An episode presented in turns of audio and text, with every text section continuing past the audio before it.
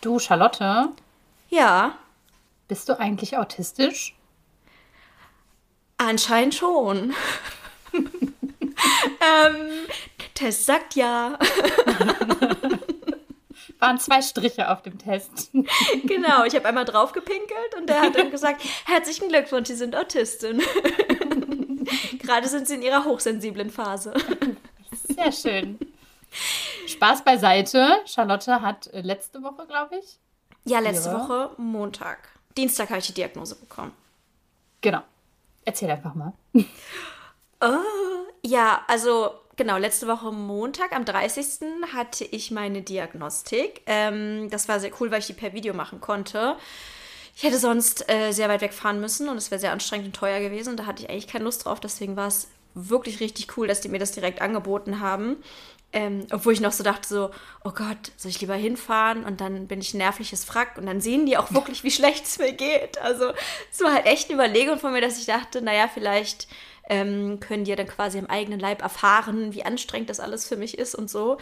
Aber äh, das war es mir dann doch nicht wert. Und ich habe gehofft, dass mein Eindruck auch so vielleicht authentisch genug ist ähm, und habe es per Video gemacht. Ähm, genau, am Montag war dann erstmal so ein Vorgespräch. Also ich glaube, das ist ganz normal, dass man erstmal so äh, mit einer Person redet und die stellt dann halt Fragen, die so ein bisschen ähm, abtasten, ob man irgendwie überhaupt erst in Frage kommt für eine Diagnostik, weil eine Diagnostik ist ja sehr ähm, ausführlich und dauert ja auch eine Weile und bevor man sagt, dass man das jetzt, äh, ich sag jetzt mal doof, der Person antut und das, das alles startet, ähm, guckt man erstmal, ob es sich überhaupt lohnt.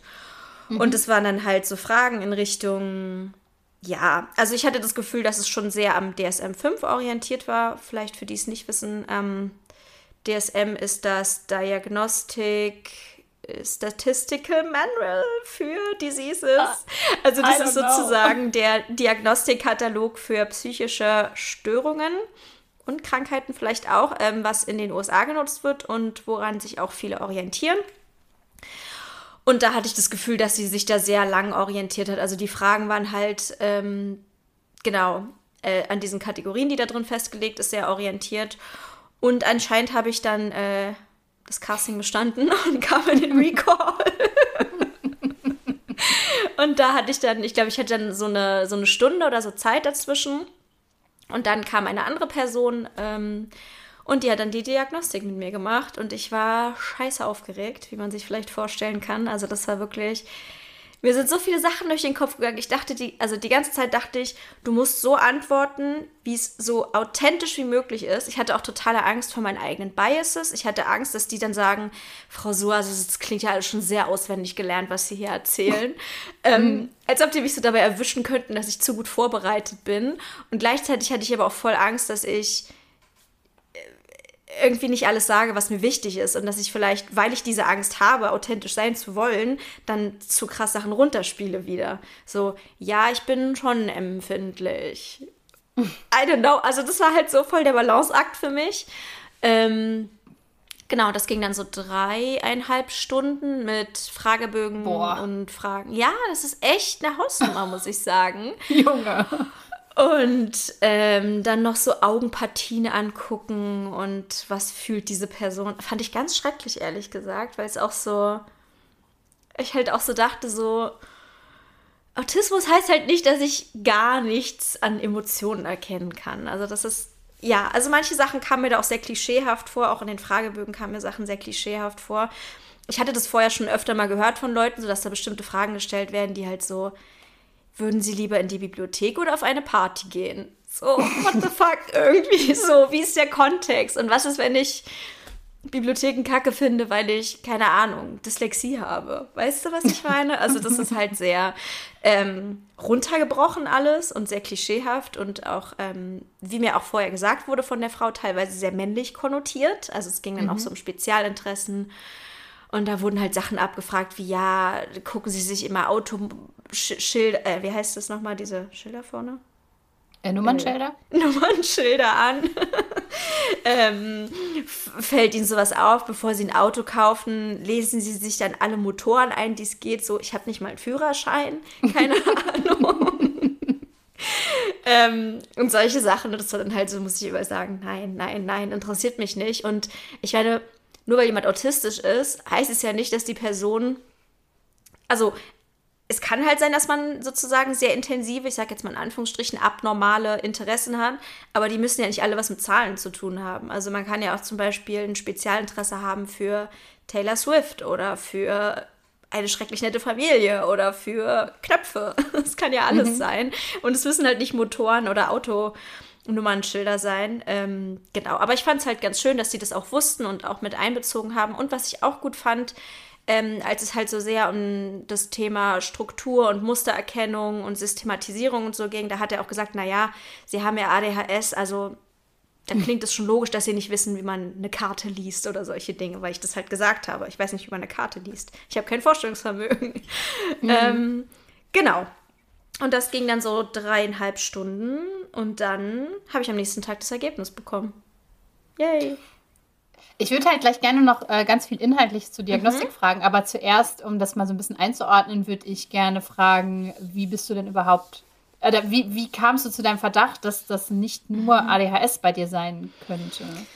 Oh, das ist eine sehr gute Frage. Und die hat auch viel mit dem Podcast zu tun, ehrlich gesagt. Ähm, also, als ich meine ADHS-Diagnose bekommen habe, hat sich halt irgendwie so eine Himmelspforte für mich geöffnet und ich dachte so, ja, das ist es, endlich ist das Geheimnis meines Lebens gelöst, so, ich habe jetzt die Antwort und alles erklärt sich. Und war halt total happy und habe mich voll verstanden gefühlt und so. Und ich weiß nicht genau, wie lange das dauerte, bis mir zum ersten Mal so das Gefühl kam, hm, irgendwie bin ich nicht so richtig typisch ADHS. Also klar, ich wusste halt schon vorher, na gut, okay, ich bin ordentlich. Das war auch einer der Gründe, warum ich eigentlich am Anfang ADHS ausgeschlossen hat und dachte, ich kann es nicht haben, weil ich bin ja ordentlich und sauber. Ähm, und dann, genau, fing das halt irgendwann an, dass ich das Gefühl hatte, hm, ich bin jetzt nicht so chaotisch und ich habe jetzt auch nicht irgendwie krasse Probleme, mein Leben auf die Reihe zu bekommen. Ich kriege mein Leben organisiert. Ich äh, kann sauber machen. Ich kann, ja, weiß ich nicht, so viele Dinge, von denen halt zum Beispiel andere Leute, beispielsweise du, mir erzählt haben, dass sie damit riesige Schwierigkeiten haben, dass sie das nicht machen. Auch so zum Thema Impulsivität, da hatten wir eine ganze Folge aufgenommen, dass du zum Beispiel meintest, du bist super oft umgezogen äh, du, du hältst es nicht an einem Ort aus irgendwie für lange Zeit oder ähm, ja, andere Entscheidungen, die du innerhalb von Sekunden getroffen hast, die vielleicht teilweise, äh, wo du dir vielleicht über die Konsequenzen gar keine Gedanken gemacht hast. Und ich dachte so, ich verstehe das irgendwie und ich fühle das in meinem Kopf auch, aber ich habe das halt nicht gemacht. Ich habe zum Beispiel auch keinen typischen ADHS-Lebenslauf. Ich habe direkt, ich habe Abitur gemacht, direkt nach dem Abitur studiert, bin bei meinen Fächern geblieben und habe das alles durchgezogen.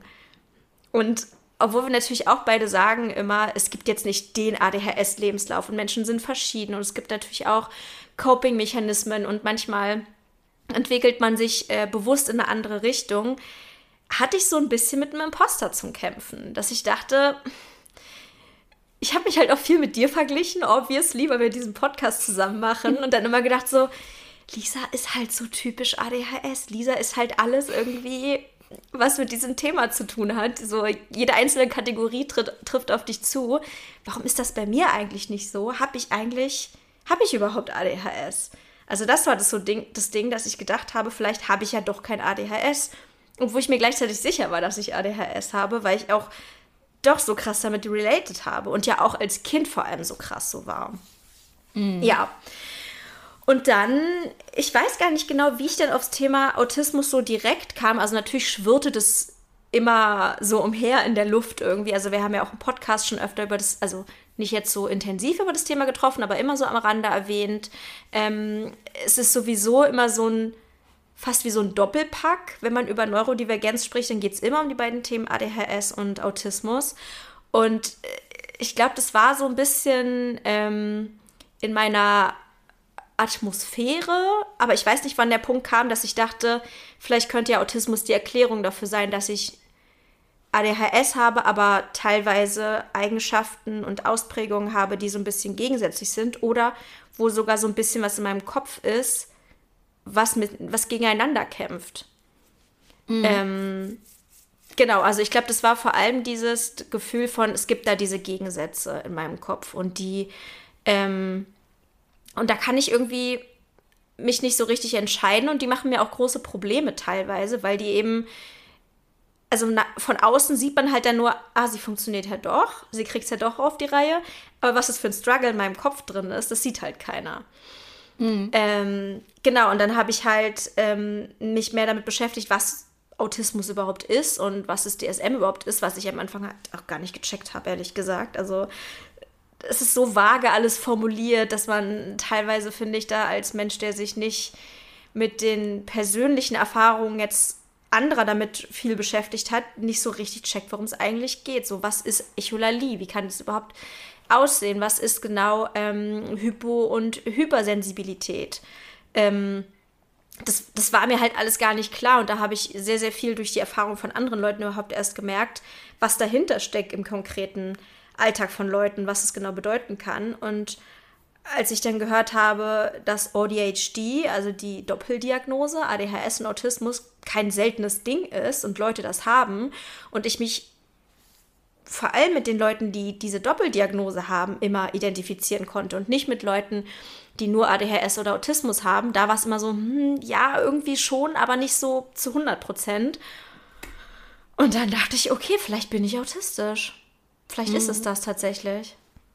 Ich finde es halt so mega spannend, weil ähm, dieses, wir reden ja auch immer wieder darüber, über dieses, äh, wenn du kein ADHS hast oder kein Autismus hast oder so, dann wirst du dich nicht ewig darüber informieren, mhm. weil du mhm. damit nichts anfangen kannst. Und das ist halt für mich aus, meiner, aus meinem eigenen Erleben voll der Beweis dafür, weil Autismus natürlich auch in meiner Bubble super viel rumschwirrt und mhm. super viel, äh, viele haben die Doppeldiagnose, viele streben die Doppeldiagnose an.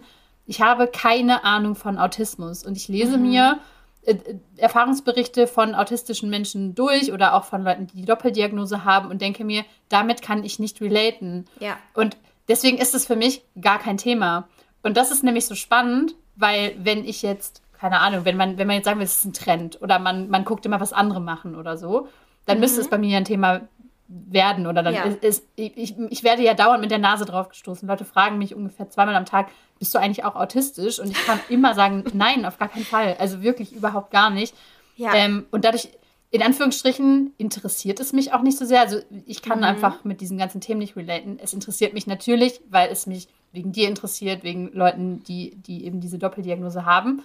Aber ich habe zum Beispiel auch noch nie einen Post über Autismus gemacht, weil ich immer dachte, ich lese es dann und denke mir so, ich check überhaupt nicht, was das, was das so genau heißt und was das mhm. so genau ist.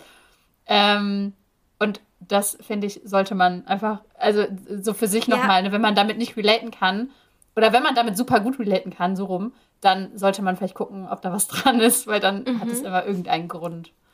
Ja, ich, ich finde das total spannend, was du gerade sagst, weil das erinnert mich ein bisschen ähm, daran, was ich mal in einem TikTok gesehen habe. Ja, ich bin viel bei TikTok unterwegs. Ähm, und zwar war das, glaube ich, eine Psychiaterin, die auch autistisch ist und ADHS hat. Und die meinte, wenn sie die Diagnostik macht, ob jemand ähm, autistisch ist, Nee, genau. Bevor sie sich entschlossen hat, dass sie sich darauf spezialisieren möchte, hat sie überlegt, was für Wissen muss ich mir dafür aneignen. Und ich fand es so interessant, weil sie meinte, was sie zuerst gemacht hat, war die Diagnostik mit Menschen zu machen, von denen sie zu 100% weiß, dass die nicht autistisch sind was würden die antworten? Und das fand ich so mindblowing, einfach das Pferd von hinten aufzuzäumen. Das macht ja total viel Sinn, weil immer dieses Überlegen, könnte ich es sein? Ist das jetzt die richtige Antwort? Ladi da. Das ist ja immer so super schwierig, wenn man dann, wenn man nur Leute befragt, die autistisch sind oder glaub, glauben, autistisch zu sein. Viel interessanter wäre es ja, diesen Kontrast erstmal aufzumachen. Was sagen denn Leute, die äh, allistisch sind? Also allistisch bedeutet nicht autistisch. Ähm, und das finde ich total aussagekräftig und würde dich direkt mal fragen, was glaubst du, warum du nicht autistisch bist? ähm, äh, also, weil ich mir alle meine Verhaltensweisen erklären kann. Alle. Mhm. Also ich, es gibt, äh, es gibt kein, eigentlich kaum, also es gibt bei jedem immer mal so, immer mal so schwarze Löcher irgendwie, wo man so denkt, okay, wo das jetzt herkommt, weiß ich irgendwie auch nicht so ganz. Aber so grundsätzlich kann ich mir alle meine Verhaltensweisen mit ADHS erklären und halt mit meiner Angststörung. Mhm. Ähm, aber ich, ich, sehe, also wenn ich mir zum Beispiel die, den DSM-5 oder äh, ICD, ist Autismus im ICD-10? Ja, ne? Müsste ja. Äh, ja, da heißt es aber, glaube ich, sogar noch Asperger. Öh. Okay, ja. ähm, das Fass machen wir jetzt hier nicht auf. ähm, ähm, wenn ich mir das durchlese, wenn ich mir halt, wie gesagt, Erfahrungsberichte angucke und eben auch meine er Erklärung mhm. für mich ja schon habe, ähm, kitzelt das nichts. Also mhm. es, es, kitzelt nichts und ich kann auch auf viele Sachen einfach gar nicht antworten, wie zum Beispiel ne, alles, was mit äh, Spezialinteresse zu tun hat, nie erlebt, keine Erfahrung mit. Ähm, ich habe auch nicht so krasse Probleme zum Beispiel mit dem Reizfilter. Also natürlich mhm. habe ich so ADHS-bedingt äh, gewisse Reizfilter-Problematiken, aber nicht so Richtung Meltdown, Shutdown zum Beispiel. Ähm, mhm. Eher in einer sehr viel ähm, gemäßigteren Ausprägung, würde ich sagen. Ähm, ich habe einfach klassisch alle ADHS-Symptome, die man so haben kann. Ähm, und deswegen passt es für mich, glaube ich, auch einfach. Mhm. Also, wo ich einfach sage, ich, ich habe gar nicht das Bedürfnis, weiter mhm. zu gucken. Es wäre ungefähr so, als würde ich jetzt mich bei keine Ahnung, Migräne einlesen oder so. Mhm. Weil, also, es gibt keinen Grund dafür. Der, genau, mhm. von der Sinnhaftigkeit wäre das für mich irgendwie so, könnte ich jetzt schon machen, mhm. aber ich kann es halt nicht nachfühlen. Und das ja. Sparkt irgendwie nichts bei mir. Und das hat man bei dir ja irgendwie direkt gemerkt, als du dann so, ich weiß noch, dass wir uns da schon irgendwie letztes Jahr drüber unterhalten haben, glaube ich, über so ein paar TikToks, die du gesehen hast oder Videos oder wie auch immer, mhm. äh, die sie sich mit Autismus befasst haben. Ähm, und dann hast du mich ein paar Sachen gefragt und ich war so, ey, ich kann dir das nicht beantworten. Ich habe wirklich keinen Plan davon. Mhm. Ähm, und da hat man, finde ich, schon so ein bisschen gemerkt, dass da bei dir zumindest irgendwie was aufflammt, was, was ein Interesse ist. Und das habe ich halt gar nicht dafür. Mhm. Ja. ja. ich habe auch mal ähm, eine Person sagen hören, das war irgendwie so in die Richtung. Also, viele sagen ja, es gibt einen Grund, warum man sich so intensiv mit ADHS oder Autismus beschäftigt, wenn, ähm, wenn ein das Thema nicht loslässt, wenn man das Gefühl hat, man will ja immer mehr darüber wissen. Selbstdiagnosen sind valide, weil neurotypische Menschen in der Regel nicht so hart auf der Suche nach etwas sind, was ihr Leben erklärt. Ähm, was ja auch ein bisschen in die Richtung geht, was du gerade gesagt hast. Und ich habe darauf mal eine Antwort gehört, die ich auch sehr klug fand. Und zwar, ähm, dass das einerseits natürlich absolut stimmt, aber auf der anderen Seite halt auch sein kann, es gibt auf jeden Fall einen Grund, dass du suchst und zum Beispiel beschäftigst du dich so doll mit ADHS, weil du auf der Suche bist, aber am Ende war es vielleicht dann Borderline. Also weißt du, was ich meine? Dass man auf der Suche ist, das hat definitiv einen Grund, aber es muss dann zum Beispiel nicht die Störung sein, mit der man sich gerade beschäftigt. Aber wenn mhm. man das Gefühl hat, ich bin nicht neurotypisch, es gibt da was in meinem Leben, das wird wahrscheinlich stimmen. Was es dann genau ist, das ist dann wahrscheinlich die Frage. Voll. Aber das ist halt für mich irgendwie so, ich habe natürlich super oft die Frage gestellt bekommen, dieses klassische, hat nicht jeder ein bisschen ADHS, kann sich nicht jeder mit ADHS oder Autismus-Symptomen irgendwie identifizieren und so. Und für mich ist das halt gerade der Beweis, dass mhm. es nicht so ist. Ne? Also weil, mhm. weil ich, ich habe mich wirklich, wenn mir diese Frage dauernd gestellt wurde, immer gefragt, ja, kann, keine Ahnung, kann sein, ich weiß es nicht. Ich, ich bin mhm. ja nur in der Bubble unterwegs, ich kenne nur meine eigenen Erfahrungen und ich kann mich extrem gut mit ADHS-Symptomen identifizieren. Und die mhm. Leute, die mir schreiben oder die meine Videos gucken oder die auf meinem Profil unterwegs sind, die ja irgendwie auch. Deswegen konnte ich jetzt schlecht Leute fragen, so, hey, wie ist es bei euch? Mhm. Aber ähm, wie gesagt, wenn du mir jetzt einen Autismus-Fragebogen vorlegen würdest, würde ich wahrscheinlich irgendwie sagen, würde ich wahrscheinlich irgendwie sehr low scoren. Wahrscheinlich könnte ich mich mit ein, zwei Dingen vielleicht identifizieren, aber halt nicht mit der Bandbreite, die da. Ja, also ich bin halt gar nicht sicher, weil das, dieser Gedanke mich jetzt auch wieder in die Richtung führt von den vielen Gemeinsamkeiten von ADHS und Autismus. Ähm, weil das ist halt auch eine Sache, die ich teilweise schwierig finde zu trennen. Also einerseits klar sind es zwei Sachen, die irgendwie in vielerlei Hinsicht sehr gegensätzlich sind. Also weiß ich nicht, Autistinnen sind jetzt nicht die, die sagen, hey, jedes Jahr umziehen, mega geil. Aber auf der anderen Seite die Ungeschicklichkeit, die Grübelei, die ähm, Reizfilterschwäche, klar, ist bei jedem irgendwie manchmal weniger, manchmal mehr ausgeprägt, aber trotzdem ist das ja ein gemeinsames Ding. Also es gibt ja viele äh, Gemeinsamkeiten, auch schon dieses allgemeine Gefühl von, ich bin anders, ich gehöre irgendwie nicht dazu, ich mache irgendwie Erfahrungen, die andere Leute nicht so nachempfinden können, da sind ja super viele Gemeinsamkeiten. Aber trotzdem hast Klar. du das Gefühl für dich zum Beispiel, das ist es trotzdem nicht. Und ich glaube, das liegt halt für, vor allem daran, dass ich sehr stark in die Richtung hyperaktiv-impulsiv äh, tendiere. Und meine Frage, die ich mir gerade stelle, wäre so, glaubst du, dass die Leute, die hauptsächlich äh, diesen unaufmerksamen Typ entsprechen, dass die eher vielleicht so Richtung könnte sein, dass es auch Autismus ist tendieren. Es ist halt irgendwie schwierig, das zu beantworten von uns beiden. Ne? Aber ich.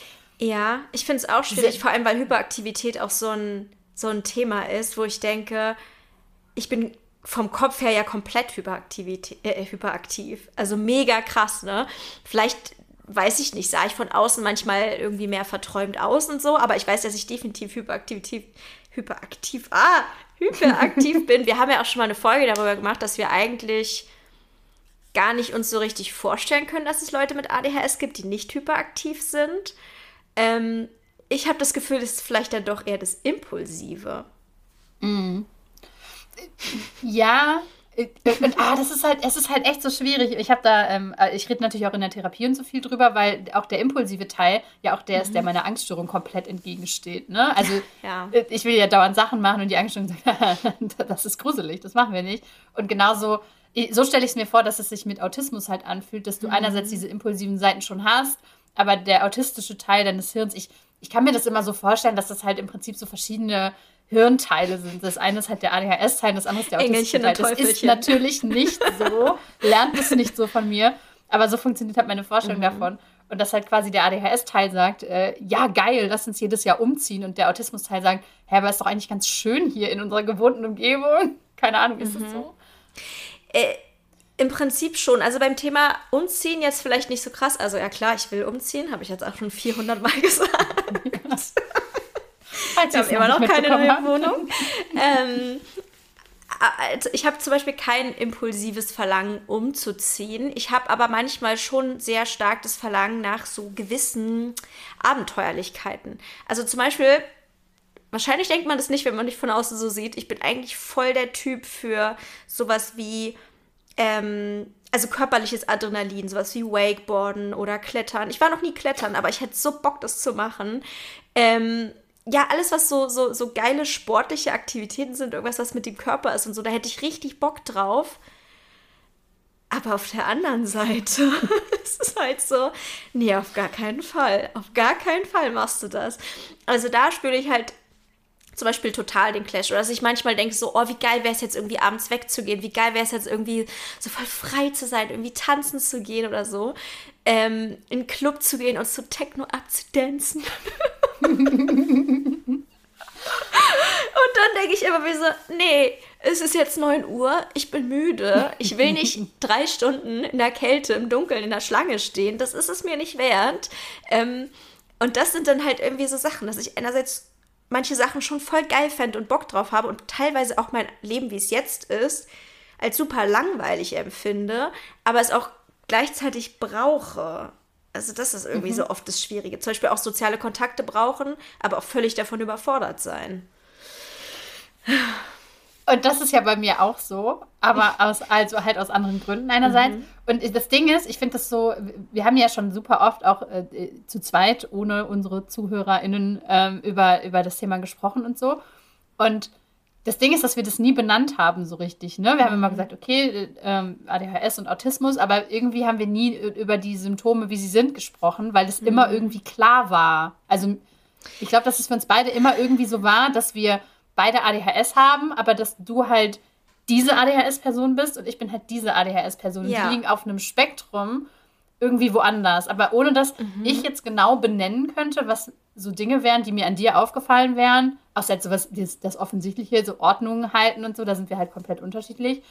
Ähm, aber ohne dass ich es benennen könnte, ja klar, da, daran merkt man ja, dass Charlotte autistisch ist. Mhm. Und auch so, wenn, wenn FollowerInnen uns geschrieben haben und meinen, ja, ich kann zum Beispiel besser mit Lisa relaten oder ich kann besser mit Charlotte relaten, das war immer so ein bisschen mit so einem, aber ich glaube auch, ich habe die Doppeldiagnose. Oder ja, ich bin halt auch voll safe, 100% ADHS. Also irgendwie hatten wir immer so diese Lager so ein bisschen. Und dadurch ja. merkt man das äh, voll. Ich habe ja, ich, ich glaube, dass ich in der ersten Folge in der Beschreibung schon eigentlich das drin hatte wir haben es ja eigentlich von Anfang an gesagt, ne? Charlotte sortiert gerne ihre Socken und, und Lisa, weiß ich nicht, irgendwas anderes habe ich geschrieben in die Beschreibung, weil ich halt direkt quasi diese, diese Unterscheidung zwischen uns beiden aufgemacht habe. Die hat man auch wahrscheinlich gemerkt und ich habe ja auch immer wieder reingeworfen, naja, und es gibt ja noch Autismus. Aber ich weiß nicht, ob das von dir ausging, aber von mir aus, ich hatte Panik über das Thema zu sprechen. Ich hatte ganz, ganz große Panik, die ist halt immer schlimmer geworden. Mhm. Ähm, als ich dann tatsächlich mich entschlossen habe, die, die Diagnostik zu machen und je näher äh, ich dann dran kam, desto schlimmer wurde es, dass ich die ganze Zeit dachte, du darfst nicht über dieses Thema reden. Ich hatte wirklich richtig Panik davor und gleichzeitig war es halt immer, ich weiß nicht, was ich im Podcast jetzt an, die, an dieser Stelle sagen soll, warum ich verdammt nochmal keine richtige ADHSlerin bin. So, warum sollen die Leute mir eigentlich zuhören, wenn ich offensichtlich keine Struggle habe, aufzuräumen oder mein Papierkram irgendwie zu sortieren. So. Also ich habe mich richtig scheiße gefühlt und gleichzeitig habe ich mich nicht getraut, mehr zu sagen als, naja, also ganz vielleicht eventuell, ne, hm. mit Autismus, aber du, also keine Ahnung. Und also das, das, das ist mir in den letzten Monaten richtig, richtig schwer gefallen teilweise. Irgendwie, weil ich das Gefühl hatte, ich... Äh, ja, als ob ich nicht so richtig das liefern kann, weswegen die Leute eigentlich zuhören. Das, also, was du halt auch liefern kannst. Äh, äh, aber das, das habe ich zum Beispiel überhaupt nicht so empfunden. Ich weiß, dass mhm. es dir da so ging und es war aber auch schon so, dass wir schon letztes Jahr, bevor überhaupt der Podcast, ähm, mhm. mein Hund kratzt sich gerade das Ohr. Moment. fertig? Das ist voll laut. Ähm, ähm, dass wir letztes Jahr schon drüber gesprochen haben, zum Beispiel über solche Themen wie Ordnung oder so. Das war, mhm. glaube ich, sogar noch bevor du überhaupt deine ADHS-Diagnose öffentlich gemacht hast. Äh, und da hast du halt immer gesagt, naja, du, du bist halt auch ein bisschen anders aufgewachsen oder ja, das, das war mhm. halt so und das musste man halt machen und so. Und irgendwie war da aber immer so ein bisschen so ein, da war so ein Gefühl so dabei. Also ich, ich kann das halt auch nicht so genau beschreiben. Deswegen weiß ich nicht, ob wir jetzt irgendwie zu viel drum rumreden oder so, aber es ist, ich weiß, dass du dich so gefühlt hast, aber mhm. ich fand das mhm. halt überhaupt nicht schlimm, aber ich freue mich extrem doll darüber, dass du jetzt halt das quasi für dich so gefunden hast, weil das auch mhm. bedeutet, dass du diese Dinge jetzt klar benennen kannst. Also, ja. weil das eben der Struggle war und auch im Podcast in, in gewisser Weise der Struggle war, dass ich quasi die, die ADHSlerin bin, deren Bild quasi im, im Duden klebt im, im Duden neben ADHS klebt und du irgendwie ja. immer das Gefühl hattest, da fehlt halt noch was oder mhm. da ist mhm. irgendwie noch nicht die ganze Geschichte erzählt. Und ich finde aber voll wichtig, dass man auch diese Geschichte erzählt und dass das mhm. hier nicht ein Podcast ist, wo wir sagen, ja, wir sind genau gleich und wir uns immer nur die Bälle mhm. zuspielen, weil das für mich auch nicht gepasst hätte, sondern ähm, dass wir eben diese zwei etwas unterschiedlich. In manchen Folgen sind wir auch so, dass wir sagen, boah, ja, mhm. lol, bei mir auch so genau 100% das. Und in anderen mhm. Folgen sind wir halt so, ist es bei dir so? Nee, okay, hm, dann so ein bisschen hin und her. Und das, mhm. ähm, ich glaube, das macht uns auch aus. Und ich glaube, dass das, das ist ja cool, wenn das auch Doppeldiagnosen-Mäuse hören können und sagen, boah, ja, da kann ich voll mit relaten und das ist richtig, richtig cool. Ja, also jetzt ist auch so der Punkt, dass ich denke, ja, mega, ne? Jetzt kann ich es auch komplett romantisieren und sagen, ist doch voll perfekt, irgendwie für jeden ist was dabei. Die Doppeldiagnose ist sowieso keine Seltenheit. Das macht ja eigentlich die Qualität von unserem Podcast nochmal viel, viel höher. Aber vorher war einfach dieser Graubereich, wo ich die ganze Zeit dachte, irgendwie bin ich weder eine gute ADHSlerin, noch bin ich vielleicht gar nicht autistisch. Deswegen fiel mir das total schwer und da konnte ich das noch nicht so richtig wertschätzen, auch wenn es bestimmt zum Beispiel auch äh, Leute mit ADHS gibt, die nicht autistisch sind und trotzdem mit mir relaten konnten, weil sie vielleicht ähm, trotz ADHS nicht in diese ganzen Klischees, sage ich jetzt mal, äh, fallen, von wegen ist super unordentlich, ähm, kann keine Ausbildung durchziehen oder was weiß ich. Solche Leute gibt es ja auch. Da muss man nicht autistisch für sein. Und trotzdem habe ich mich irgendwie ja, nicht so ganz richtig gefühlt und hatte das Gefühl, ich brauchte auf jeden Fall eine offizielle Erklärung. Ich brauchte für mich auch diese Absicherung. Also es ist, glaube ich, auch nochmal was anderes, wenn man in der Öffentlichkeit steht. Wenn ich jetzt eine Privatperson wäre, hätte ich mir vielleicht sagen können, okay, ich habe jetzt die ADHS-Diagnose, ich bin nicht so ganz typisch, aber es ist völlig in Ordnung. Aber halt jede Woche darüber zu reden und dann auch noch ein Buch darüber zu schreiben, das war weird einfach für mich. Und ich bin mhm. einfach sehr, sehr froh und ich mag es, mich selber kategorisieren zu können und ich mag es, wenn alles ordentlich ist. Und jetzt ist alles ordentlich für mich. Und ich muss nicht mehr sagen, ja, also weißt du, im Urlaub bin ich ja auch mal unordentlich. um trotzdem noch ADHS darin sein zu dürfen. Ja. Aber ist es jetzt, ähm, ändert sich jetzt für dich wirklich was? Meinst du jetzt materiell oder symbolisch für mich, psychisch? Hm. Also ja, fragst du jetzt, ob ich, dass ich hm, fragst du jetzt, ob ich irgendwelche Hilfen beantragen werde oder fragst du, ob es mir jetzt einfach besser geht? ähm, also dass es dir, dass es dir mental hilft, glaube ich, da brauchen wir, das haben wir mm. jetzt, glaube ich, besprochen. Aber in, wir, ich weiß nicht genau, also, hm. Also wirst du Hilfen beantragen oder gibt es jetzt vielleicht auch neue Strategien, die du ausprobieren wirst? Hast du schon Sachen ausprobiert? Also wird sich jetzt irgendwas verändern?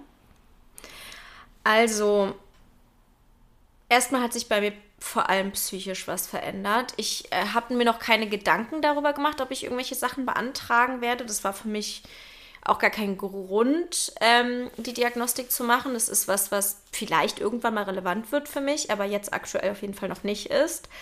Ähm, für mich war das einfach eine Validierung meiner selbst und ich habe das Gefühl, was ich noch nie in meinem Leben hatte, ich kann ich sein.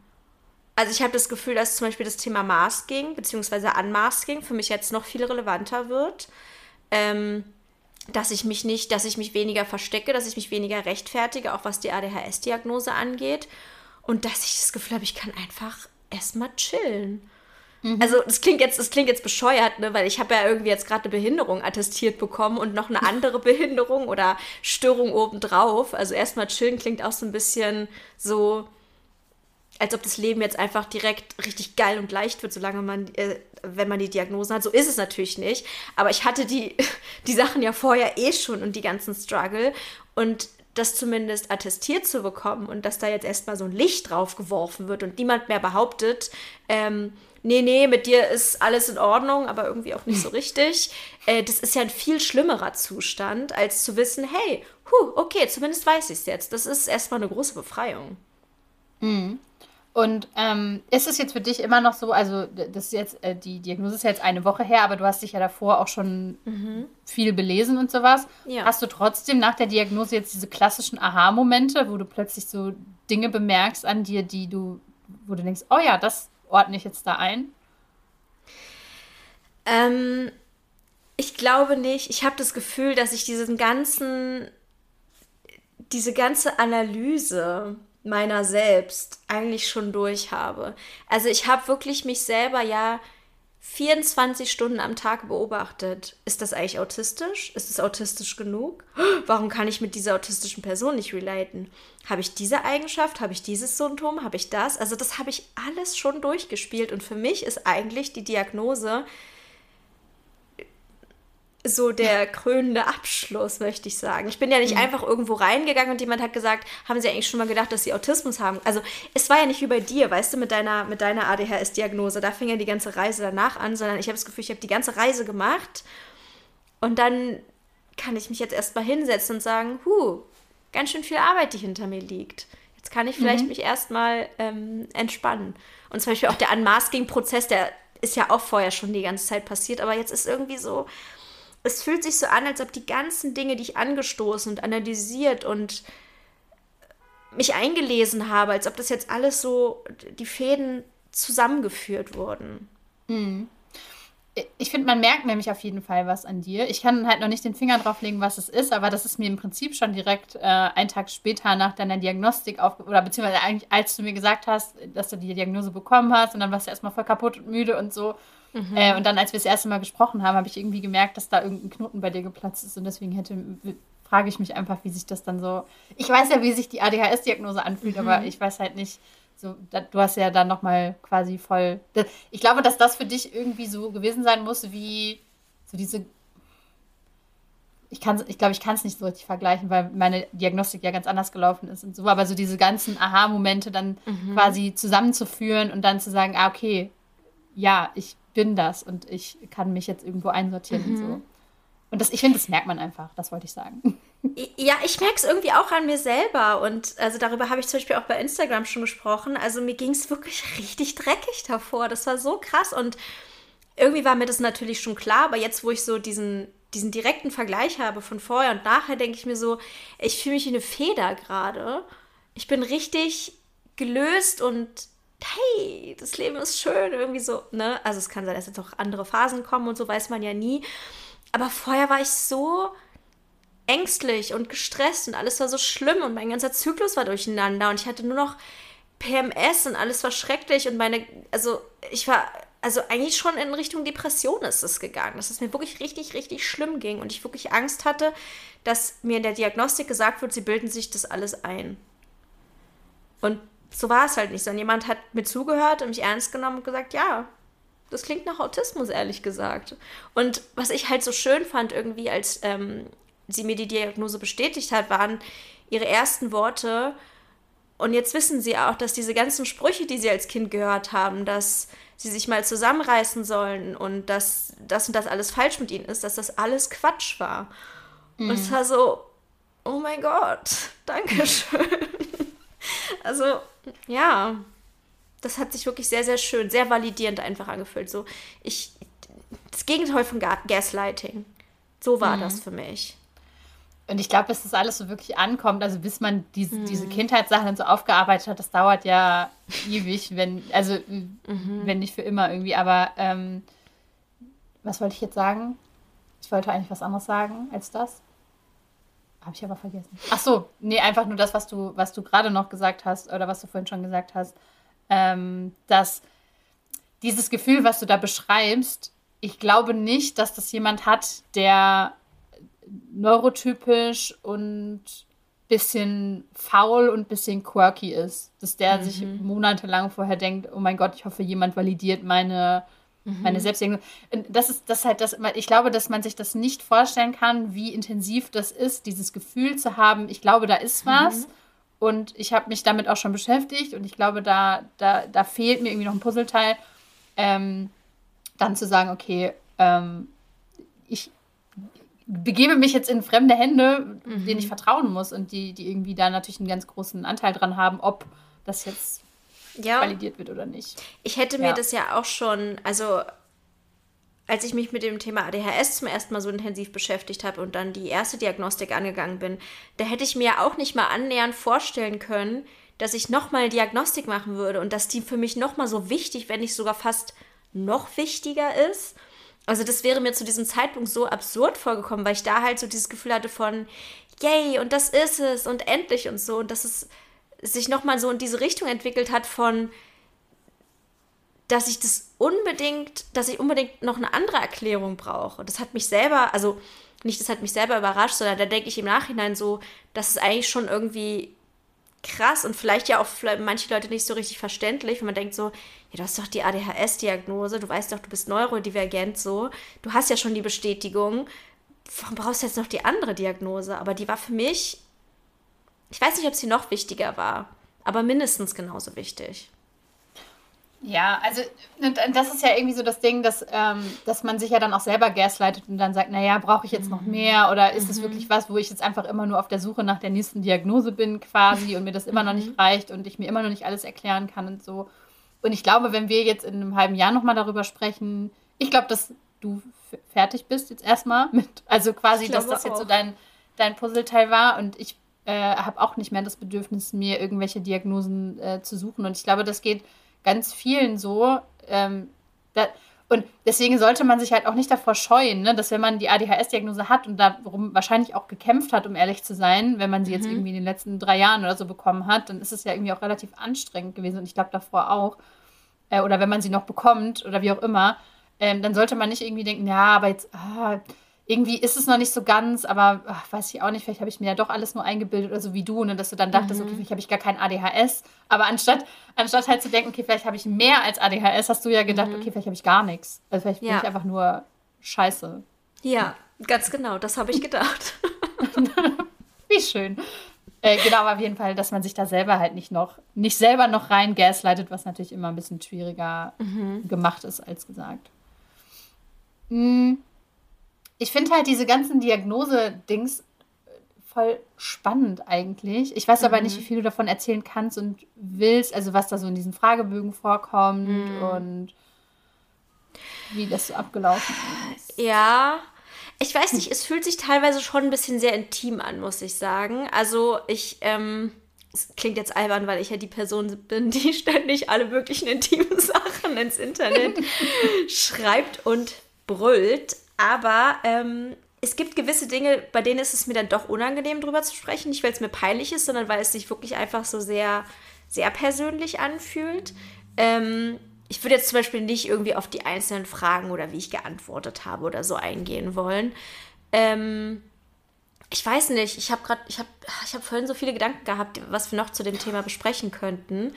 Ähm, was ich auf jeden Fall sehr, sehr krass fand und womit ich auch nicht so doll gerechnet habe, war äh, die Resonanz, die ich bekommen habe, weil unglaublich viele Menschen mir geschrieben haben, dass sie ebenfalls eine Diagnostik machen wollen, dass sie ebenfalls vermuten, dass sie ADHD haben, dass sie durch mich teilweise darauf gekommen sind, dass sie vielleicht autistisch sein könnten, ebenfalls, oder dass sie vielleicht durch mich schon auf das Thema ADHS gekommen sind, was auch immer. Ähm, und das war, fand ich irgendwie sehr krass, auch im Sinne von dieser Kontrast zwischen analogem Leben und digitalem Leben. Weil im digitalen war es halt so, 500 Nachrichten, die mir gratulieren und mir sagen, wie sehr sie sich freuen, dass sie geweint haben, als sie das gesehen haben in meiner Story, wo ich auch einfach immer nur so denke, wie krass ist dieses ganze Internet-Dings eigentlich, dass man sich Leuten so nah fühlt irgendwie und dann so mitempfindet. Und das fand ich auch so schön irgendwie, dass da so Leute so mitgefiebert haben. Und auch tatsächlich bei einer Diagnose, die ja tatsächlich eigentlich im analogen Leben eher als was nicht so Geiles gilt, sage ich jetzt mal ganz platt, ähm, herzlichen Glückwunsch sagen. Und ich sage, ja, herzlichen Glückwunsch ist angebracht. Das fühlt sich für mich genau richtig an.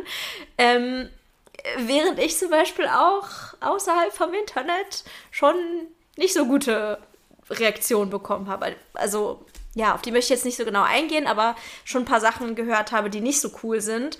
Und ähm, ich weiß es nicht. Also, das ist irgendwie so dieser Unterschied zwischen in einer Bubble sein und die Gesellschaft, so wie sie allgemein ist, das ist schon sehr unterschiedlich. Ähm, mhm. Klar kann man jetzt irgendwie nicht so von allen Leuten erwarten, die sich mit dem Thema vielleicht nicht super viel beschäftigen, dass sie genau wissen, was Autismus ist und was Masking ist und dass Autismus bei weiblich sozialisierten Menschen anders ist und dass es Spektren gibt und so weiter. Und trotzdem denke ich mir so, hui, der Unterschied ist groß der Unterschied ist sehr, sehr groß. Hast du das Gefühl, dass es zu Autismus noch mehr Vorurteile gibt als ja. über ADHS? Okay. Ja, also gehe erstmal so von mir aus, wie ich zum Beispiel früher gedacht habe. Und da habe ich sehr, sehr schlimme Vorurteile gehabt gegen Autismus, aber halt auch, weil man so sozialisiert wurde. Also Autismus habe ich kennengelernt, irgendwie so mit Rain Man. Kennst du diesen Film mit mhm. Äh, ich habe seinen Namen vergessen. Wie heißt der Schauspieler nochmal? Äh, aber der war halt ja irgendwie, der hatte eine starke geistige Behinderung und war auch stark eingeschränkt, aber war halt so ein Zahlengenie und konnte dann im Casino irgendwie voll abräumen und so. Da habe ich, glaube ich, zum ersten Mal von Autismus gehört. Und dann hier Sheldon Cooper. Ähm, und früher dachte ich tatsächlich, Autismus heißt, dass man sozial eingeschränkt ist, aber eine Inselbegabung hat. Das war meine mhm. Definition mhm. von Autismus. Und ich glaube, dass viele andere Leute da immer noch nicht so richtig weitergekommen sind und das vielleicht immer noch glauben. Und glauben, Sheldon Cooper wäre die Autismus-Person und genau das wäre Autismus. Ähm, ja, weswegen es für mich auch eher unangenehm ist, so klar, ist jetzt noch nicht lange her, die Diagnose, aber ich glaube nicht, dass ich jetzt irgendwie genauso freudig, wie ich es bei Instagram mache, auf die Straße jetzt sage, hey Leute, was ist dir schon das Neueste? Du kannst dir so ein T-Shirt drücken lassen mit Autismaus. Autismaus. Lisa, ich weiß, du hast eigentlich keinen Bock auf Merch, aber ein Autismus-Shirt fände ich schon echt geil. Aber, aber nur, wenn die nur ADHD-People auch ihren eigenen Merch von unserem Podcast bekommen. Auf jeden Fall, auf jeden Fall für alles was dabei. Na gut. Ähm, also Sheldon Cooper quasi als, als Vorbild. Aber ich habe das irgendwie das Gefühl immer noch, ne, wenn, äh, wenn autistische Personen in irgendwelchen Serien oder so vorkommen, dass die dann mhm. immer noch relativ ähm, stereotyp dargestellt werden. Mhm. Ist ja auch irgendwie ein bisschen. Also, aber ich glaube, dass eine, eine, wenn man jetzt unbedingt eine, eine, besonders diverse Serie machen will oder so, dann, mhm. wenn du einfach eine normale, in Anführungsstrichen, autistische, weiblich sozialisierte Person zum Beispiel hinstellen würdest, dann könntest du ja gar nicht sagen, hey, wir sind so divers, weil die ist so krass anders und die benimmt sich so und so und das sieht man halt voll, weil das siehst du ja nicht. Das ist mhm. ja ganz viel davon spielt sich ja auch immer in der eigenen Innenwahrnehmung mhm. ab und gar nicht so quirky nach außen, also oder beziehungsweise das Gegenteil von quirky irgendwie sozial eingeschränkt nach außen. Das ist ja gar ja. nicht die Realität so wirklich. Also du könntest die ja gar nicht in den Medien so darstellen. Äh, es kommt drauf an, wie du es machen würdest. Also wenn du jetzt nur auf das äußere Verhalten gehen würdest, dann ist es natürlich schwierig, aber es gibt ja auch viele Möglichkeiten, das Innenleben von einer Person abzubilden oder mit Voice-Overn zu arbeiten oder sowas. Oder einfach das nicht als freakig darzustellen, dass jemand eher empfindlich ist oder eher Probleme hat mit Smalltalk. Also wenn du dir jetzt zum Beispiel The Big Bang Theory anguckst, äh, 2000er Serie, ne? Das war eine Zeit, die eh sehr problematisch war. Ähm, erstens, Sheldon ist nicht die einzige Person, die äh, autistisch ist, höchstwahrscheinlich. Und zweitens, die ganzen Traits ähm, werden ja auch immer ver ver verwoben mit, die sind alle Nerds, die sind alle seltsam, die können alle nicht mit Frauen umgehen, die sind aber auch gleichzeitig alle sexistisch und Arschlöcher. Und das wird alles so zu so einem, zu so einem Ball irgendwie zusammengewoben wo gar nicht richtig auseinanderklamüsert wird, was ist jetzt eigentlich was. Mhm. Ja, und vielleicht könnte man ja da schon Aber mal irgendwie dran arbeiten. Bei einer neuen Serie. Dass Autisten nicht als Arschlöcher dargestellt werden. Das wäre schon mal ganz gut. Das stimmt. ich, ich versuche, das, das ist halt, für mich ist das halt ein total schwieriges Thema, weil ich die ganze Zeit irgendwie, ich kriege so Gedanken in den Kopf und denke mir, das sage ich jetzt. Und dann denke ich so, Moment. Ich bin erstens total biased bei dem Thema. Also ich habe halt auch super viele Vor also mhm. Vorurteile im Sinne von, ich bin halt auch nur so geprägt. Und dadurch, dass ich ähm, keine eigenen Erfahrungen damit habe, habe ich manchmal dann voll Angst, wenn ich was sagen will, dann denke ich so, oh nee, sage ich jetzt halt lieber nicht, weil, also das ist jetzt irgendwie, das kommt ja nur aus meiner eigenen Mhm. aus dem, was ich halt gehört habe oder so und gar nicht so aus meiner Innenwahrnehmung. Und das bin ich im Podcast einfach nicht gewöhnt, dass wir über was reden, wo ich so denke, ich weiß irgendwie nicht Glaubst, so genau. Glaubst du, du bist jetzt gehemmter im Podcast? Ich bin jetzt freier und du bist jetzt gehemmter? ich hoffe eigentlich nicht. Ich hoffe nicht. Ich hoffe, dass wir. Ja, ich hoffe irgendwie, dass es jetzt sich alles nochmal erweitert. Und dass wir jetzt eigentlich noch über mehr Themen sprechen können. Ich glaub, das Voll, und das glaube ich auch. Das, das glaube ich auch zum Beispiel solche Themen, ganz ehrlich, das kriegen ja nicht unsere ZuhörerInnen so mit, aber mhm. ähm, dass wir das Thema Ordnung noch nicht als eigene Folge gemacht haben und so, mhm. hängt natürlich voll damit zusammen, dass wir im Privaten schon über solche Dinge irgendwie mal so gesprochen haben. Wir reden über ganz viele Sachen nicht so intensiv, weil wir wissen, dass wir noch eine Folge dazu machen wollen. Also wir versuchen schon immer so ein bisschen mhm. den ersten Eindruck hier äh, festzuhalten, aber natürlich wissen wir Dinge übereinander. Mhm. Ähm, und das ist halt schwierig, eine, Pers eine Person hinzustellen mit einer ADHS-Diagnose und sagen, die ist super ordentlich und eigentlich schon so ein bisschen, bisschen überordentlich und die andere Person, die halt quasi im Müllhaufen lebt und dann halt zu sagen, ja, das ist halt beides nur ADHS, war für ja. uns halt irgendwie ein bisschen schwierig, das darzustellen. Mhm. Und ich finde es eigentlich schön, dass wir das so benennen können und dass wir halt, dass wir eben auch genau sagen können, du kannst damit nicht relaten und ich kann mit anderen Sachen nicht relaten, dass das eben irgendwie ein bisschen klarer abgrenzbar ist. Auch wenn es mich es hat mich jetzt nie gestört oder so, dass wir es nicht klar abgrenzen konnten, aber ich glaube, dich hat es ein bisschen gestört und dadurch, ja, ähm, ja mich dadurch war ich, glaube ich, gehemmter. Das Ding ist, warum ich, warum ich gehemmt bin bei dem, bei, bei dem Oberthema Autismus, ist halt, dass ich mhm. so, dass ich immer, ich, ich habe da eine Frage im Kopf und dann denke ich, kann man das überhaupt fragen? Das ist irgendwie auch voll, voll weird. Hast du Angst, ich, ableistisch zu sein? Ja. Mhm. Und habe ich nämlich auch habe ich ehrlich gesagt auch. Ich habe bei dem Thema Autismus viel mehr Angst, ableistisch zu sein, als beim Thema ADHS. Warum ist das so? Ich weiß nicht. Wir haben ja auch schon mal, das kann man ja auch mal sagen, wir haben schon mal eine Folge über das Thema Behinderung aufgenommen. Und ich glaube, dass die Folge total interessant war und wir wirklich spannende Sachen gesagt haben. Und wir hatten beide panische Angst, dass wir versehentlich ableistische Sachen sagen würden und dass wir äh, eins auf den Deckel kriegen würden, weil wir weiß ich nicht, zu naiv waren oder noch irgendwas nicht wussten oder so.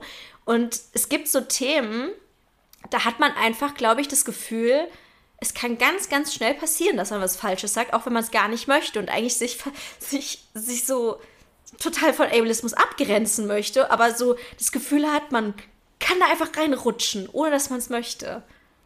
Und, ja. Was ja auch ganz, was ja auch ganz normal ist, also weil, weil jeder von uns ja teilweise auch schon sich selbst gegenüber ableistisch ist, mhm. weil man eben be bestimmte Vorurteile hat. aber zum Beispiel, was bei mir bei Autismus immer so ein ganz großer Punkt ist, ist halt dieser Empathiepunkt. Wir hatten den auch schon ein paar Mal im, im mhm. Podcast so angeschnitten, aber nur so ganz leicht.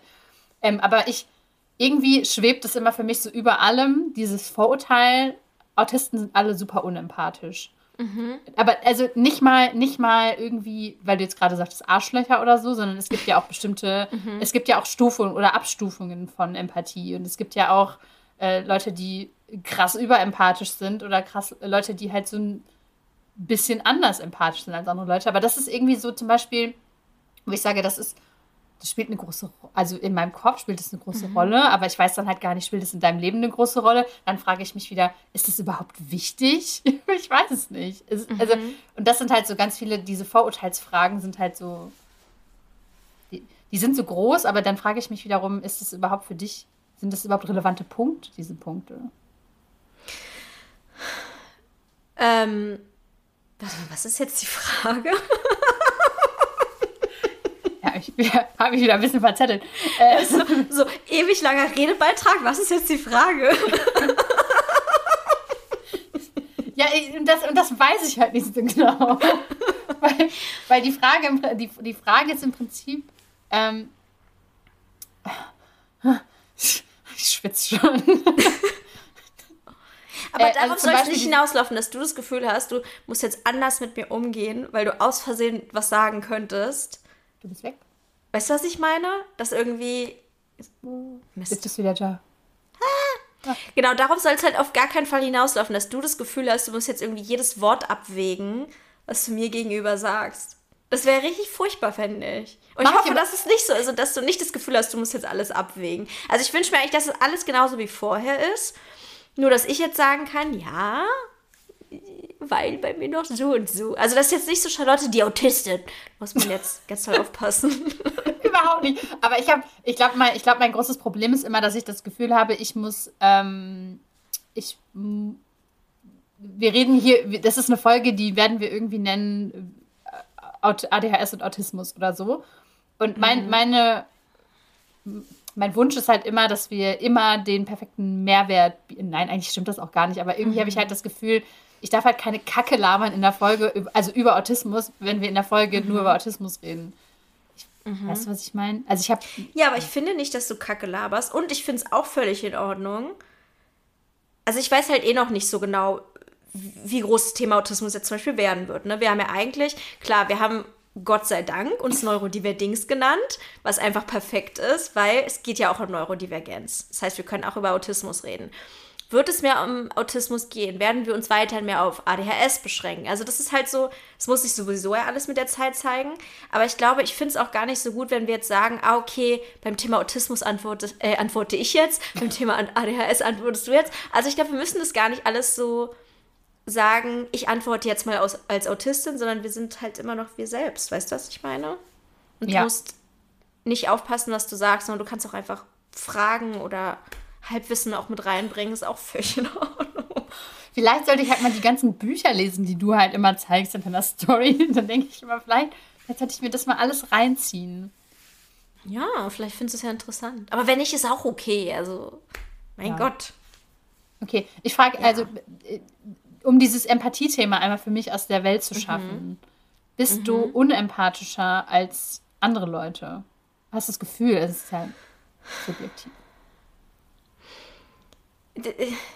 Erstens, ich würde darüber gerne eine ganze Folge machen, weil ich gerade das Gefühl habe, ich könnte so viel dazu sagen. ähm, also, ich bin eigentlich. Ach Gott. Ich finde es total Frage. schwer. Okay, nee, ich finde es wirklich richtig schwer darauf zu antworten, ähm, weil erstens gibt es verschiedene Phasen in meinem Leben, wo ich glaube ich verschieden geantwortet hätte. Und zweitens gibt es glaube ich auch unterschiedliche Arten von Empathie. Und zum Beispiel heute mit 30 Jahren bin ich halt zum Beispiel, wenn es jetzt um eine Freundin geht oder um meinen Freund oder so eine Person, die mir nahe ist und mir was erzählt, nicht super empathisch. Und ähm, also empathisch im Sinne von, ich verstehe, dass es der Person schlecht geht und so weiter. Also was man halt unter empathisch versteht. Aber ich bin zum Beispiel nicht in der Lage dazu, oder vielleicht möchte ich es auch nicht, empathisch Menschen gegenüber zu sein, die ich nicht mag, die ich politisch nicht nachvollziehen kann, die mit mir wenig zu tun haben. Also es ist beispielsweise bei mir so, wenn ich Nachrichten gucke und da sehe ich was Schlimmes drin, dann denke ich, das ist ja nicht gut. Ich hasse Ungerechtigkeit, ich bin ja Veganerin und so weiter. Aber ich fühle da zum Beispiel nicht so viel, wenn ich irgendwo ein Unglück sehe. Mhm. Ist, heißt es, ich bin unempathisch? Ich weiß es ehrlich gesagt nicht. Mhm. Verstehst du, was ich meine? Ähm, verstehe ich voll. Und ich finde auch, dass wir darüber eine ganze Folge machen sollten, weil wir mhm. auch bisher genau, also das auch so ein Thema ist, wo wir nur so dran gekratzt haben, weil wir irgendwie darauf gewartet mhm. haben, dass sich da irgendwie was ergibt oder so. Ähm, ja. Weil, weil, wir ja auch schon mal, wir hatten in irgendeiner Folge schon mal drüber gesprochen, ähm, wie wir, also auch zum Beispiel das Thema True Crime oder so, dass ich mir das halt die ganze Zeit mhm. reinbecher quasi wie so ein Dopamin-Supplier und du halt damit irgendwie überhaupt nichts anfangen kannst und so. Ähm, mhm. Und da weiß ich halt auch gar nicht, hat das wirklich was mit Empathie zu tun? So bei ganz vielen Sachen ist es Empathie, müssen, ist es gelerntes Verhalten? Wir müssen Empathie so erstmal definieren, glaube ich. Mhm. Ich glaube, darauf läuft es hinaus, oder dass wir erstmal definieren müssen, was es ist. Weil zum Beispiel, ich frage mich auch manchmal, okay, bin ich eigentlich nur empathisch Dingen gegenüber, die ich selber schon mal gefühlt habe? Mhm. Und zum Beispiel, wenn eine Freundin mir erzählt, keine Ahnung, sie hat sich von ihrem Freund getrennt, ne? Dann in meinem Kopf spielt sich ja direkt ab, ah, okay, meine Trennung, meine letzte Trennung war richtig schlimm und so, und dann sage ich genau die Sachen, die ich gerne gehört hätte. Ist es denn empathisch, wenn ich einfach so krass von mir selber ausgehe oder müsste ich eigentlich mich auch in Dinge hineinversetzen können, die ich selber noch nie erlebt habe? Weißt du, was ich meine? Hm, aber das kannst du ja nur super bedingt. Also ja, ich Mensch. weiß es nicht. Wir bräuchten, Und ich meine auch, ja, wir müssen.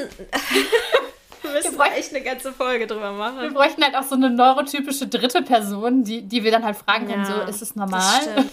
ja, das stimmt. Passt es noch? Das stimmt. Oh. Auf jeden Fall. Das ist das Ding, ne? Wir haben ja irgendwie, wir sind ja eigentlich auch beide komplett biased. Und dann denke ich mir auch wieder, was ist denn, wenn ADHSlerInnen und AutistInnen sich eigentlich doch wieder, wenn wir eigentlich viel mehr Gemeinsamkeiten miteinander haben, als mit neurotypischen Menschen und eigentlich alles ein Spektrum ist. Weißt du, was ich meine? Aber ist es da, also glaubst du, dass es ein Spektrum ist?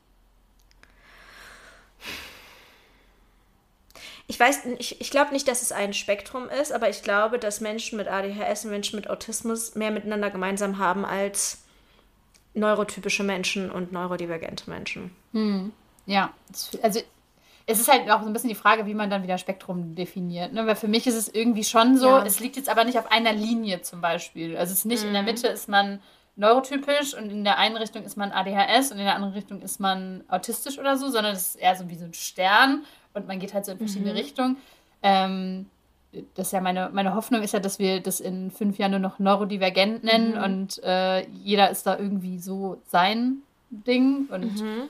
manche sind halt so im pathologischen Bereich, dass sie zum Beispiel Unterstützung brauchen oder Medikamente brauchen und der Rest darf einfach so leben, wie er möchte und muss nicht irgendwie, weißt du, was ich meine? Also dass man halt nicht mehr so diese das starren ist, Diagnosen ja. hat. Ja, ja, das ist für mich auch eigentlich. Ähm, das ist ja auch zum Beispiel das, wie man, wie man im Autismus-Spektrum so ein bisschen spricht, so von High Need und Low, no, Low Need zum Beispiel. Äh, also Leute, die viel Support brauchen, zum Beispiel Leute, die nonverbal sind, also die nicht reden als AutistInnen und so weiter, die halt äh, mehr Unterstützung im Alltag brauchen. Und dann gibt es halt Leute, die eher Low Need sind, wo ich mich jetzt mal reinzählen würde. Und im Prinzip, vielleicht jetzt nicht auf diese, in dieser Intensität, aber äh, was ähnliches gibt es ja auch zum Beispiel bei ADHS. Es gibt ja auch Menschen, die wesentlich mehr strugglen als andere. Mhm. Und vielleicht läuft es dann auch wieder eigentlich auf das Thema Behinderung hinaus. Wie behindert bist du in der Gesellschaft eigentlich? Mhm. Ich habe halt das Gefühl, ich nehme das ganz automatisch schon so wahr. Also diesen, diesen, Spek diesen Spektrumsgedanken und auch dieses. Mhm. Ähm, wie viel struggelt mein Gegenüber gerade und darauf kann ich mich irgendwie ganz gut einstellen und auch, also auch wenn mhm. ich mit AutistInnen kommuniziere oder mit ADHSlerin oder mit Doppeldiagnosen oder wie auch immer, äh, habe ich halt immer irgendwie das Gefühl, man guckt halt automatisch, okay, manche Leute fragen mich ja auch so, ja, ich weiß nicht genau, ob ich die Diagnose machen will und ich will auch eigentlich keine Medikamente nehmen und so weiter, wo ich halt denke, du kannst halt trotzdem neurodivergent sein. Du musst das nicht machen. Mhm. Du brauchst halt nicht irgendwie einen Zettel, wo das draufsteht, dass du das äh, alles machen musst. Und genauso sehe ich es ja im Prinzip auch bei äh, Autismus, wobei ich aber trotzdem verstehe, warum man 2023 mhm. das, die Diagnose zum Beispiel machen möchte oder die Doppeldiagnose dann auch haben möchte, schwarz auf weiß, vor allem wenn man damit in der Öffentlichkeit steht. Ähm, mhm. Aber wo ich halt trotzdem sage, das muss gar nicht jeder machen. Ne? Und da, da hast du ja auch gerade schon was zu gesagt. Ähm, mhm. dass, du, du kannst auch neurodivergent sein, ohne dass es dir jemand schwarz auf weiß. Ja, auf jeden Fall. Also das haben wir, glaube ich, auch in unseren Episoden schon öfter gesagt. Selbstdiagnosen sind valide und nur weil wir die Diagnosen haben und ich die auch bewusst angestrebt habe jetzt zum Beispiel, bedeutet das nicht, dass man die haben muss. Das mhm. ist einfach individuell und es kommt darauf an, was man damit äh, machen will. Also zum Beispiel, wenn man Medikamente haben möchte, haben wir auch schon mal drüber gesprochen, muss man die ADHS-Diagnose offiziell machen, äh, bekommen. Ähm, aber es kann auch rein psychisch sein, wie zum Beispiel bei mir mit der Autismusdiagnose. Ich brauchte das für mich persönlich. Aber wenn jetzt eine Person sagt, mir reicht die Selbstdiagnose völlig aus, good for you. Mhm. Dann sparst du dir sehr viel Nerven und vielleicht auch Geld. Hm, was würdest du Leuten raten, falls du Ratschläge geben kannst, die jetzt die Folge gehört mhm. haben und irgendwie auch schon länger vielleicht das Gefühl haben, da ist noch was mhm. oder da mhm. fehlt irgendwie noch ein, ein Puzzleteil oder so? Gibt es da irgendwelche Ratschläge? Mhm. Ja, ähm, also was ich sehr, sehr hilfreich fand, ähm, ist erstmal zu dokumentieren, warum man glaubt, dass man autistisch sein könnte. Also das finde ich sehr hilfreich, wenn man das jetzt nicht die ganze Zeit nur so im Kopf rumschwirren hat, sondern wirklich aufschreibt, Symptome aufschreibt, Erinnerungen aufschreibt, alles, was mit dem Thema zu tun hat und das so für sich erstmal so ein bisschen sortiert und überlegt, kann es denn tatsächlich Autismus sein und dann dafür halt auch in dieses Diagnostikkriterium, äh, in den Diagnostikkatalog reinguckt, ähm, könnten theoretisch diese Kriterien auf mich zutreffen. Das finde ich irgendwie, das ist so das Handfesteste, irgendwie so, das, was man einem am meisten Sicherheit gibt, weil es so wissenschaftlich eben ist. Ähm, Ansonsten kann und sollte man vielleicht dann auch ähm, jemanden konsultieren. Also wenn man eine Hausärzt oder eine Hausärztin hat, der man auch wirklich vertraut. Ich weiß, man vertraut vielleicht nicht unbedingt immer allen Ärztinnen, aber wenn man jemanden hat, dem man vertraut, ähm, kann man das der Person sagen, der Therapeutin, dem Therapeuten kann man das sagen. Ähm, wenn man das Gefühl hat, dass es auf eine gute Resonanz stößt. Natürlich auch in der Familie oder Freundeskreis, wenn man da Vertraute hat. Den würde ich das auch erzählen. Ähm, Hört da aber wirklich auch auf euer Bauchgefühl. Also ihr müsst es nicht jedem erzählen. Es gibt auch Leute, denen müsst ihr das niemals in eurem Leben erzählen. ähm, das ist ein sensibles Thema, das weiß ich selbst und man hat da viel Angst am Anfang. Deswegen guckt wirklich, wer vertrauenswürdig ist und ähm, ansonsten Informationen einholen. Also das war das, was für mich irgendwie am solidesten und wichtigsten war. Informationen einholen in Form von Podcasts, von Büchern. Ich bin immer so was... Ähm, Social Media angeht, total zwiegespalten, weil ich finde Social Media großartig, um darauf zu kommen, was es so für Sachen gibt, wie können diese ähm, doch sehr trocken klingenden Kriterien, wie sie im DSM stehen, eigentlich in der Realität aussehen. Das ist total wichtig für mich gewesen zum Beispiel. Aber ich habe mich selbst auch irre gemacht damit. Ich habe jedes TikTok geguckt und jede Person, die irgendwas zu dem Thema gesagt hat.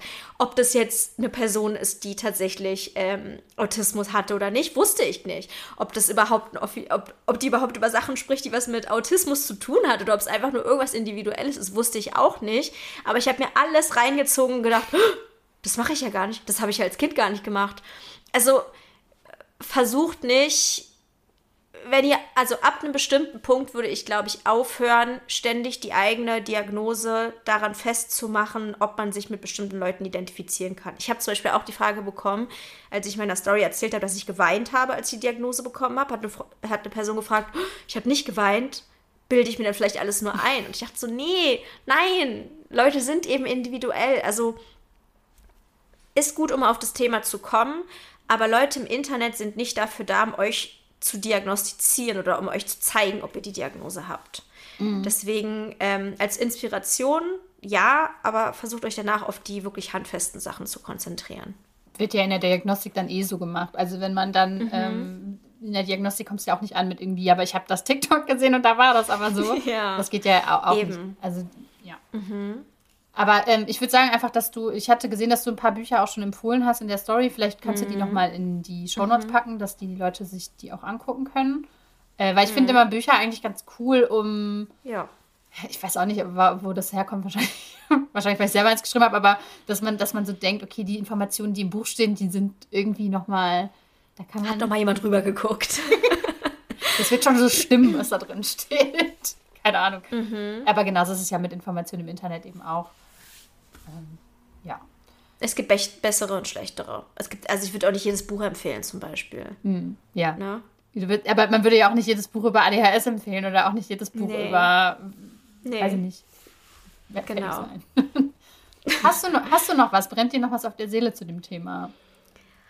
Ähm, also äh, irgendwie ganz, ganz viel und gleichzeitig habe ich es auf. Ich glaube, es ist, es ist ein guter Punkt, um die Folge zu beenden, aber den Ausblick darauf zu geben, dass wir auf jeden Fall noch mehr über das Thema reden werden. Ähm, also sowohl auf eine konkrete Art und Weise als auch, es wird jetzt sowieso jedes Mal eine Rolle spielen. Ähm, aber habe ich sonst noch was zu sagen? Ihr könnt mir immer gerne schreiben zu dem Thema. Sehr, sehr gerne. Ihr könnt mir auch Fragen stellen. Fragt mich bitte nicht, wo ich meine Diagnostik gemacht habe. Es ist verständlicherweise die häufigste Frage, weil die Situation sehr kacke ist. Aber vielleicht habt ihr auch Verständnis dafür, dass es eine äh, sehr persönliche Information ist. Ähm, ansonsten schreibt mir aber wirklich immer gerne, schreibt auch äh, immer gerne E-Mails oder an unseren Instagram-Kanal. Das ist podcast.neurodiverdings.de. Und da könnt ihr DMs schreiben oder wenn es zu viel ist, eben eine E-Mail at, at äh, Quatsch, neurodiverdings. Nee, wie heißt unsere E-Mail-Adresse? Also, unsere E-Mail-Adresse ist podcast.neurodiverdings.de und unser Instagram-Account genau. ist neurodiverdings.podcast. Oder? Genau. Jetzt bin ich selber Ich habe irgendwie das Gefühl, dass ich in dieser Folge in doppelter Geschwindigkeit gesprochen habe, weil so viel raus, raus, raus musste. Ähm, genau, sonst äh, bewertet diesen Podcast sehr gerne mit allen Sternen der Welt. Das könnt ihr bei Spotify und Apple Podcast machen. Da könnt ihr uns auch einen Text schreiben. Und wenn ihr geilen Zusatzcontent haben möchtet, dann könnt ihr ein Steady-Abo abschließen und dann hört ihr euch Folgen an, wie, wie ist es eigentlich, Influencerin zu sein oder die Folge, wo Lisa von ihrer Angststörung berichtet, wie ich von meiner Essstörung berichte. Ähm, was haben wir noch? Wollen wir mal Kinder haben und wollen wir mal Kinder haben? Dating. Und über unsere Dating-Vergangenheit, genau, so sehr persönlich intime Themen, die wir nicht mit allen Menschen auf der Welt teilen wollen, sondern nur mit unseren allerbesten Freunden, also unseren Steady-Mäusen. ähm, genau, das Abo kostet 4 oder 6 Euro. Das könnt ihr euch aussuchen. Ihr kriegt den Content so oder so. Und sonst gibt es noch PayPal. Da könnt ihr uns einmal Spenden dalassen. Und ansonsten freuen wir uns aber wahrscheinlich am meisten einfach, wenn ihr uns weiterempfehlt, sowohl digital als auch einfach so. Ähm, also im echten Leben, im analogen Leben. ähm, wir, ja. haben jetzt, wir haben jetzt eine Nachricht bekommen, dass äh, eine äh, Therapeutin, Psychologin, ich weiß es gar nicht mehr so mhm. genau, uns äh, im, im, analogen Leben weiterempfohlen hat. Und ich war gestern, ich weiß auch nicht, es war gestern und ich war gestern super hyped darüber und war so, stell dir mal mhm. vor, wie jemand unseren Podcast hört, der gar nicht selbst betroffen Eine echte Expertin. Ist. Und dann sagt so, ja, das, ist, das klingt gut. Das klingt nach soliden Informationen für meine PatientInnen. Fand ich irgendwie wild, aber auch ganz cool. Ja. Naja. Ja, weil wir haben das Gefühl, wir labern hier einfach nur, ne? Irgendwie so, treffen uns einmal die Woche und reden über uns? Zeug und dann sagen Leute über uns. Dann sagen andere Leute, das hat Mehrwert, das hat Hand und Fuß. Und wir so, okay, danke. Unser egozentrischer kleiner Podcast. Ähm, nee, aber genau, das, äh, das auf jeden Fall. Und was ich auf jeden Fall nochmal sagen wollte, ähm, auch Leute, die jetzt irgendwie denken, es verändert sich jetzt irgendwie voll viel im Podcast oder so. Ähm, keine Sorge, Charlotte war schon immer autistisch. äh, es, es wird sich äh, nicht viel verändern, außer dass wir es halt jetzt benennen nee. können ähm, und dass wir irgendwie die, die Themen einfach die wir die ganze Zeit schon besprechen wollten, jetzt nach und nach abarbeiten können. Wenn ihr dazu spezielle Fragen habt, wir laden jetzt auch wieder einen Post zu dem Thema hoch. Wenn ihr also irgendwelche Fragen zum Thema Autismus habt, außer wo Charlotte ihre Diagnose bekommen hat, bitte, dann, wenn das genug sind, zum Beispiel, können wir ja auch nochmal ein QA daraus machen oder können da einfach irgendwie mhm. über die mhm. Doppeldiagnose nochmal sprechen oder so. Äh, also sowas immer gerne an uns rantragen. Wir sind da auf jeden Fall sehr offen für weitere Themen. Und ja, ich glaube, jetzt sind wir fertig, oder? Wir sind durch für heute. Ich bin durch, du bist durch. Ich bin komplett rot und verschwitzt. Ich glaube, es war eine gute Folge. Perfekt. Alles Na klar. denn, bis zum nächsten Mal. Tschüss.